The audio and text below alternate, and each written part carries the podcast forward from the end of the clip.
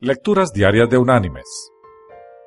La lectura de hoy es del libro de los Hechos de los Apóstoles, capítulo 2, versículo 36, que dice, Sepa pues, ciertísimamente, toda la casa de Israel, que a este Jesús, a quien vosotros crucificasteis, Dios lo ha hecho Señor y Cristo y la reflexión de este día se llama Mi país necesita a Cristo.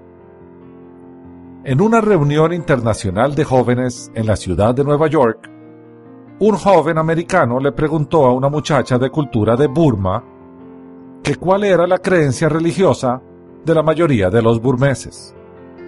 La joven le informó que era el budismo.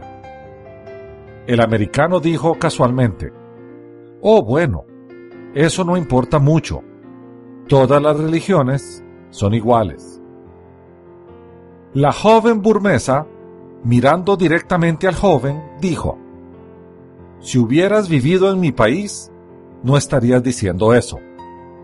Yo he visto lo que siglos de superstición, temor e indiferencia a los problemas sociales han hecho a nuestra gente.